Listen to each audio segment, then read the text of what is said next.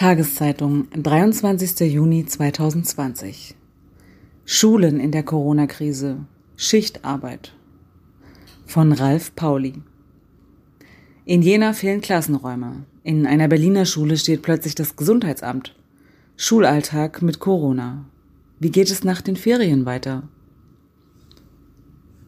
Um 6.45 Uhr betritt Antje Schure das Schulgebäude jeden Tag steigt die breite Treppe des einstigen städtischen Lyzeums hinauf, betrifft ihr Büro im ersten Stock, gleich neben dem des Schulleiters. Antje Schure ist 61 Jahre alt und ohne sie wäre das Kollegium der integrierten Gesamtschule Grete Unrein in Jena aufgeschmissen. Sie organisiert die Stundenpläne für alle Klassen und Schularten, die die Gesamtschule unter einem Dach vereint. Hauptschule, Realschule, Gymnasium. 650 Schülerinnen und Schüler, mehr als 80 Lehrkräfte. Schon ohne Pandemie ist das eine Leistung. Mit Pandemie erst recht. Seitdem sich die Bundesländer auf eine schrittweise Rückkehr zum Regelunterricht verständigt haben, muss Schure einen Schulbetrieb mit Hygieneregeln, geteilten Klassen und dezimierten Kollegium managen. Was es noch komplizierter macht, ändert sich die allgemeine Lage, ändert sich auch der Schulbetrieb also ständig. Anfangs, weil die Stadt Jena und das Land Thüringen unterschiedliche Vorgaben bei Maskenpflicht und Gruppengröße im Unterricht machten. Dann, weil nach den Unterrichtsversuchen mit den Abschlussklassen auch die anderen Jahrgangsstufen schrittweise zurückkamen. Und aktuell, weil Antje Schure auch die Abschlussprüfungen bedenken muss, die Räume, die sie dafür braucht, das zusätzliche Personal. Ich stelle jeden Tag einen komplett neuen Stundenplan zusammen, sagt Schure. Anders funktioniert es nicht. Zum Beweis öffnet Schure, rote Chucks, runde Brille, kurzes Haar, eine Excel-Tabelle auf ihrem PC und scrollt durch die Stundenpläne der letzten sieben Wochen. Ende April kam als erstes die Abiturklasse zurück in die Grete Unrein. Anfang Mai folgten die Abschlussklassen der Haupt- und Realschule. Mittlerweile haben wieder alle Jahrgangsstufen Unterricht, bis auf die siebte und achte. In einem Monat sind Sommerferien. Der Unterricht erfolgt unter Auflagen. Alle Klassen sind geteilt. Maximal elf Personen dürfen zusammen in einem Raum sein. Als die Weisungen aus dem Ministerium kamen, hat das Kollegium Tische auf Abstand gerückt, Desinfektionsmittel besorgt und sich ein System ausgedacht, mit dem sich die einzelnen Gruppen möglichst nicht begegnen. Der neue Schulalltag hat sich eingespielt. Auf den Fluren und im Pausenhof tragen die Jugendlichen ihre bunten Mundschutzmasken und halten brav Abstand. In den Klassenzimmern stehen die Fenster offen. In den Zweiertischen sitzen SchülerInnen nun allein. Vor allem aber wechseln sich die Gruppen mit dem Präsenzunterricht ab. Während die eine Klassenhälfte in der Schule ist, bekommt die andere Fernunterricht. Nach einer Woche wird getauscht. Jede Gruppe hat ihr fixes Klassenzimmer für alle Fächer. Diese Maßnahme bringt die Stundenplanerin Schure am meisten in Bedrängnis.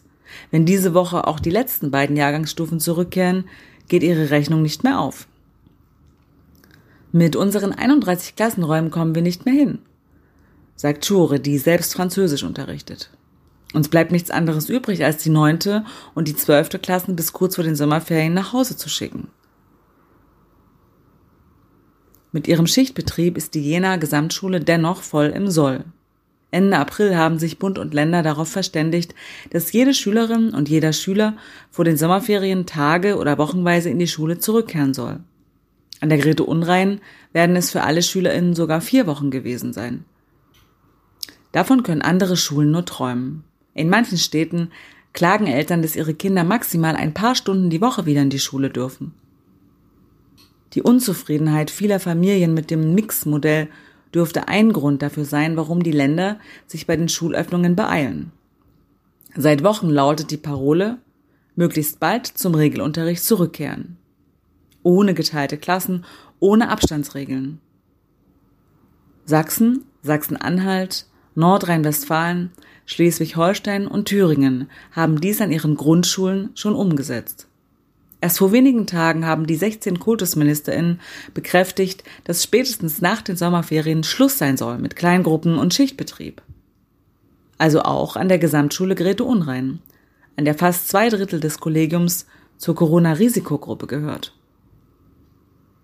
Doch wie kann ein Regelunterricht funktionieren, wenn die Mehrheit der Lehrkräfte, nehmen sie Rücksicht auf die eigene Gesundheit, wenig beitragen kann? Oder anders gefragt, wie sinnvoll ist Präsenzunterricht, wenn das halbe Kollegium zu Hause bleiben sollte? Spricht man Rüdiger Schütz auf das kommende Schuljahr an, zuckt er mit den Achseln. Eigentlich kann es ihm gleichgültig sein. Schütz, ein fröhlicher Mit-60er mit weißer Mähne, Schulleiter der IGS Grete Unrein, scheidet im August aus dem Schuldienst aus. Wie seine Schule die neue Linie umsetzt, darüber müssen sich andere den Kopf zerbrechen. Doch Schütz macht sich Gedanken. 40 Jahre lang hat er hier gearbeitet, seine komplette Schullaufbahn. Ich glaube, so schnell wie es sich die Ministerien wünschen, wird es nicht gehen, sagt er. Schon jetzt, jetzt laufe die Schule ja nur, weil fast alle gefährdeten Kolleginnen und Kollegen bereit waren, weiter Kleingruppen zu unterrichten und weil viele jüngere und gesunde Lehrerinnen fremde Klassen übernahmen. Ein Engagement, das Schütz weder für selbstverständlich hält noch überbewerten möchte. Wir sind vielleicht einfach so sozialisiert worden. Gemeinsam füreinander einstehen. Er könne aber jeden Kollegen verstehen, der als Angehöriger einer Risikogruppe nicht ab August wieder vor einer vollen Schulklasse stehen möchte. Wie hoch der Anteil der Risikogruppen in den Lehrerzimmern ist, wissen die Ministerien nicht. Was ihnen bekannt ist, dass bundesweit jede achte Lehrkraft über 60 ist. Das sagt das Statistische Bundesamt. Schätzt man dann noch grob einen Anteil Raucherinnen über 50 und Personen mit Vorerkrankungen hinzu, könnte sich die Risikogruppe innerhalb der gesamtdeutschen Lehrerschaft auf bis zu 20 Prozent summieren. Auch wenn sich nicht alle von ihnen im neuen Schuljahr vom Präsenzunterricht freistellen lassen. Der Regelunterricht dürfte seinem Namen kaum gerecht werden. Schon jetzt, mitten in der Corona-Krise, melden manche Bundesländer einen Krankenstand von 15 bis 20 Prozent unter ihren LehrerInnen. Vielleicht hoffen die Länder auf den Sachsen-Effekt. Als der Freistaat Mitte Mai als erstes Bundesland auf Abstandsregeln in Kitas und Grundschulen verzichtete, hagelte es Kritik an der Entscheidung, vor allem von Lehrerverbänden. Bei den Freistellungen vom Präsenzunterricht schlägt sich das dann nieder. Laut Sächsischem Landesamt für Schule und Bildung haben sich in den ersten beiden Wochen nach Schulöffnung gerade mal drei Prozent der GrundschullehrerInnen wegen Corona befreien lassen. Auch Thüringen hat in der ersten Woche des regulären Grundschulunterrichts diesbezüglich gute Erfahrungen gemacht, heißt es aus dem Kultusministerium in Erfurt. Eine stichprobenartige Erhebung habe zudem ergeben, dass 80 Prozent der Lehrkräfte in Risikogruppen freiwillig am Präsenzunterricht teilnehmen. Auf das Pflichtbewusstsein seiner Beamtinnen scheint das Bildungsministerium zu bauen. Die Tatsache, dass in Thüringen der Wiedereinstieg in den Schulbetrieb bei allen Sorgen und Schwierigkeiten, die es gibt, gut gelingt, zeigt mir, dass unsere Lehrkräfte mitziehen und mit Kreativität und Flexibilität auf die immer neuen Situationen reagieren, sagt der Bildungsminister Helmut Holter, Linke der Taz. Selbstverständlich nehme er die Sorgen der Lehrkräfte ernst. Ein Ergebnis dieses Versprechens? Das Ministerium hat vergangene Woche FFP2 Schutzmasken für Schulen bereitgestellt. Außerdem sollen sich Lehrkräfte noch vor den Sommerferien auf Corona testen lassen können. Hilft das? Anruf bei Katrin Fitztum. Sie ist Landesvorsitzende der Bildungsgewerkschaft GEW und mit dem Bildungsminister regelmäßig im Austausch. Sie sagt, man sieht, dass Herr Holter die Sorgen der Lehrkräfte ernst nimmt, aber 45 Minuten mit so einer Maske unterrichten ist aus unserer Sicht nicht praktikabel, sagt Fitztum. Außerdem sei es absurd, dass die Schülerinnen und Schüler, von denen ja eine Ansteckungsgefahr für Lehrkräfte ausgehe, im Unterricht ausdrücklich keine Maske tragen müssen. Vor allem aber kritisiert Fitztum, dass das Ministerium die Entscheidung über Freistellung oder freiwilligen Präsenzunterricht auf die einzelne Lehrkraft abwälzt. Ich sehe, dass der gesellschaftliche Druck, die Schulen zu öffnen, sehr hoch ist. Diesen Druck spürten die Lehrerinnen in den Lehrerzimmern. Wer lässt schon gerne die Kolleginnen im Stich? Die Politik nehme in Kauf, dass sich Lehrerinnen mit dem Coronavirus ansteckten. Denn eines sei klar. Es wird mit Sicherheit auch im neuen Schuljahr zu Corona-Ausbrüchen an Schulen kommen. Tatsächlich mussten in den vergangenen Wochen einige Schulen wegen Infektionen schließen. In Wuppertal zwei Grundschulen, in Magdeburg hat es binnen weniger Tage elf Schulen erwischt. Selbst Bundesbildungsministerin Anja Karliczek, CDU, die sich zuletzt klar pro Öffnungen ausgesprochen hatte, warnte in der Frankfurter Allgemeinen Sonntagszeitung, der normale Schulbetrieb sei nicht gesichert. Das Virus sei nicht weg. Wir müssen immer wieder damit rechnen, dass Schulen geschlossen werden müssen. Am Mittwoch vergangener Woche erhält Philipp Schütze einen Anruf. Es ist neun Uhr. Schütze Lehrer an einer Gemeinschaftsschule in Berlin. Eigentlich soll er dort gleich arbeiten, als er das Gerücht hört, ein Corona-Fall an der Paula Fürst, an seiner Schule. Es ist ausgerechnet jener Tag, an dem Kanzlerin Merkel und die Ministerpräsidentinnen die Abstandsregeln für verzichtbar erklären. Schütze, selbst Klassenleiter einer jahrgangsübergreifenden Grundschulklasse, weiß zunächst nicht, ist seine Klasse betroffen? Kann er jetzt überhaupt in die Schule gehen? Ein paar Stunden später steht Schütze, kurze Hose, grauer Mundschutz mit weißen Punkten. In dem geräumigen Klassenzimmer im fünften Stock des klotzigen Backsteingebäudes im Berliner Stadtteil Charlottenburg.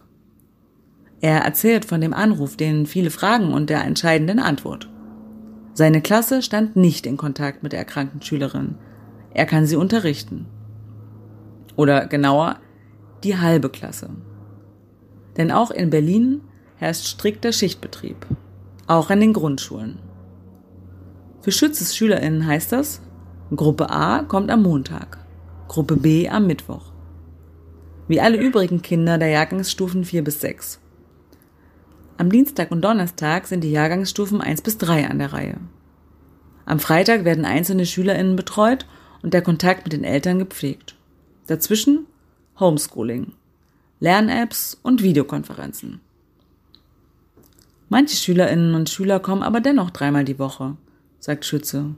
Etwa, wenn beide Eltern berufstätig sind oder der Lernerfolg aus einem anderen Grund nur durch den Schulbesuch sichergestellt werden kann.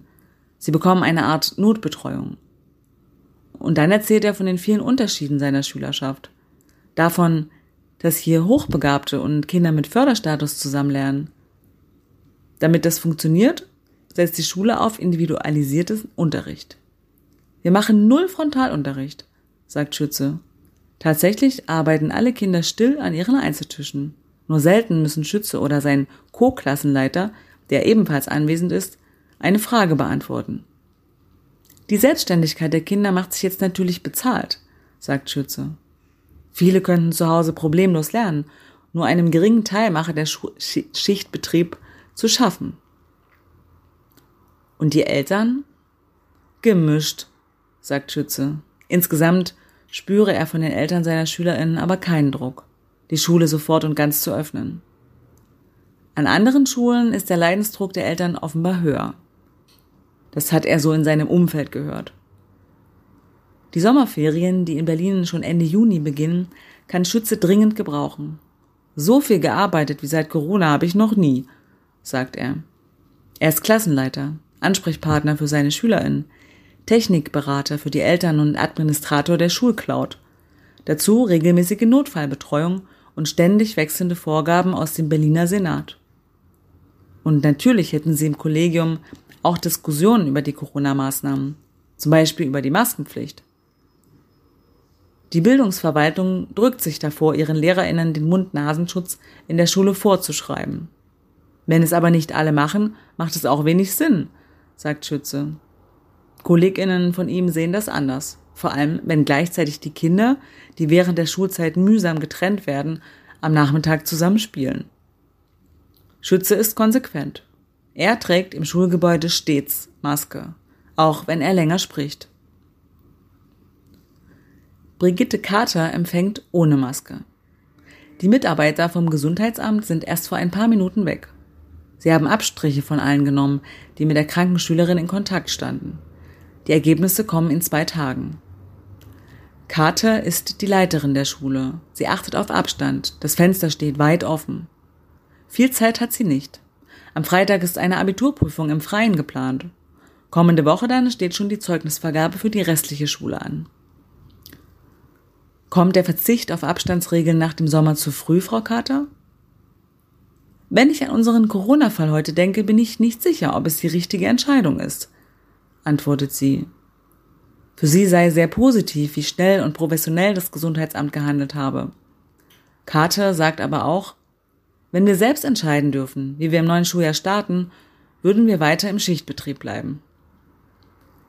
Inzwischen sind die Ergebnisse aus dem Gesundheitsamt da. Fünf SchülerInnen und drei Angestellte der Paula-Fürst-Schule Schule sind positiv getestet worden. Die Abiturfeier wurde abgeblasen. Seit Montag ist die Schule geschlossen. Nun kommen die Sommerferien. Für einige Berliner SchülerInnen starten sie mit einem Corona-Test.